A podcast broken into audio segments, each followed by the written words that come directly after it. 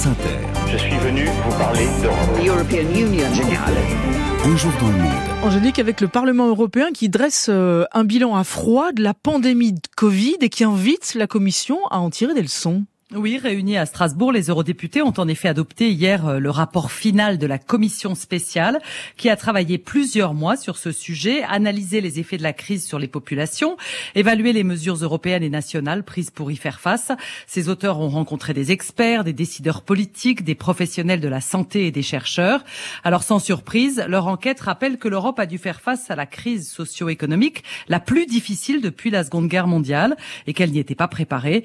Pour la première fois en 50 ans, Fabienne, l'espérance de vie des Européens a diminué. Alors plusieurs euh, faits, Angélique, ont retenu votre attention.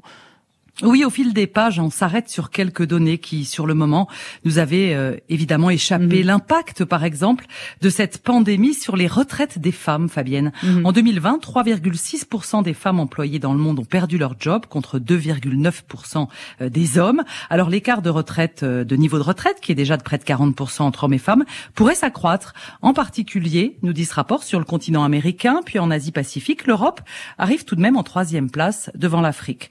Les eurodéputés souligne aussi, et y consacre même un long paragraphe, l'impact de la pandémie sur la santé mentale, en particulier des enfants, des jeunes, des personnes âgées.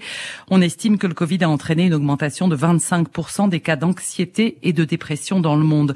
On lit aussi que le déficit d'apprentissage est deux fois plus important aujourd'hui chez les élèves issus de ménages à faible revenu que chez ceux qui viennent de familles aisées. Mmh. L'écart préexistant, évidemment, s'est creusé. Parmi leurs recommandations, les eurodéputés demandent d'ailleurs aux États membres à l'avenir de laisser les écoles ouvertes. Alors, au niveau de l'Union euh, européenne, Angélique, il y a de bonnes et il y a de mauvaises nouvelles.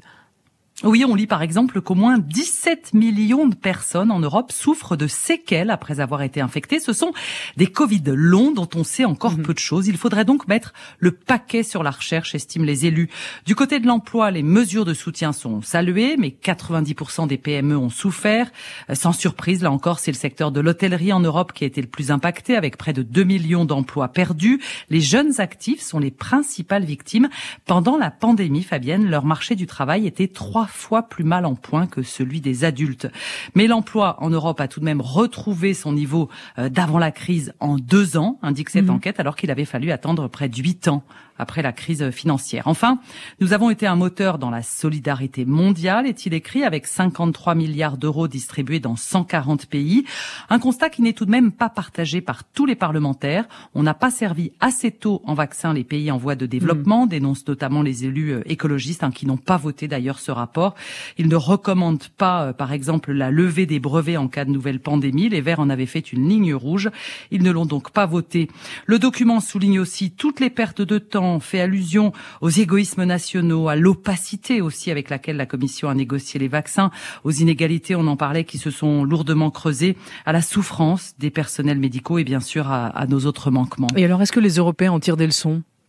Oui, il salue d'abord ce qui a déjà été fait au niveau européen, euh, comme par exemple la création de, de l'agence européenne de la santé ERA, hein, qui sera vraiment un atout en cas de, de nouvelle pandémie. Et puis, il liste en effet les points qu'il faut améliorer, investir massivement dans le secteur des soins, porter une attention toute particulière aux plus vulnérables en, en temps de crise, les jeunes, les femmes, les personnes âgées ou isolées, renforcer le dialogue avec les partenaires sociaux dans le domaine économique, faire preuve de plus de solidarité avec le reste du monde.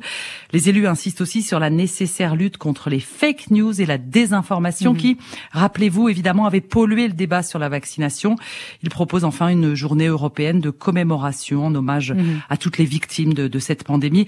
On verra ce que la Commission en tire comme nouvelle proposition. C'est une photo intéressante, en tout cas, de ce que nous avons tous traversé. Et le lien est à retrouver sur euh, la page de l'Europe Tu l'aimes ou tu la quittes. Angélique Boin avec nous depuis Bruxelles. Grand merci.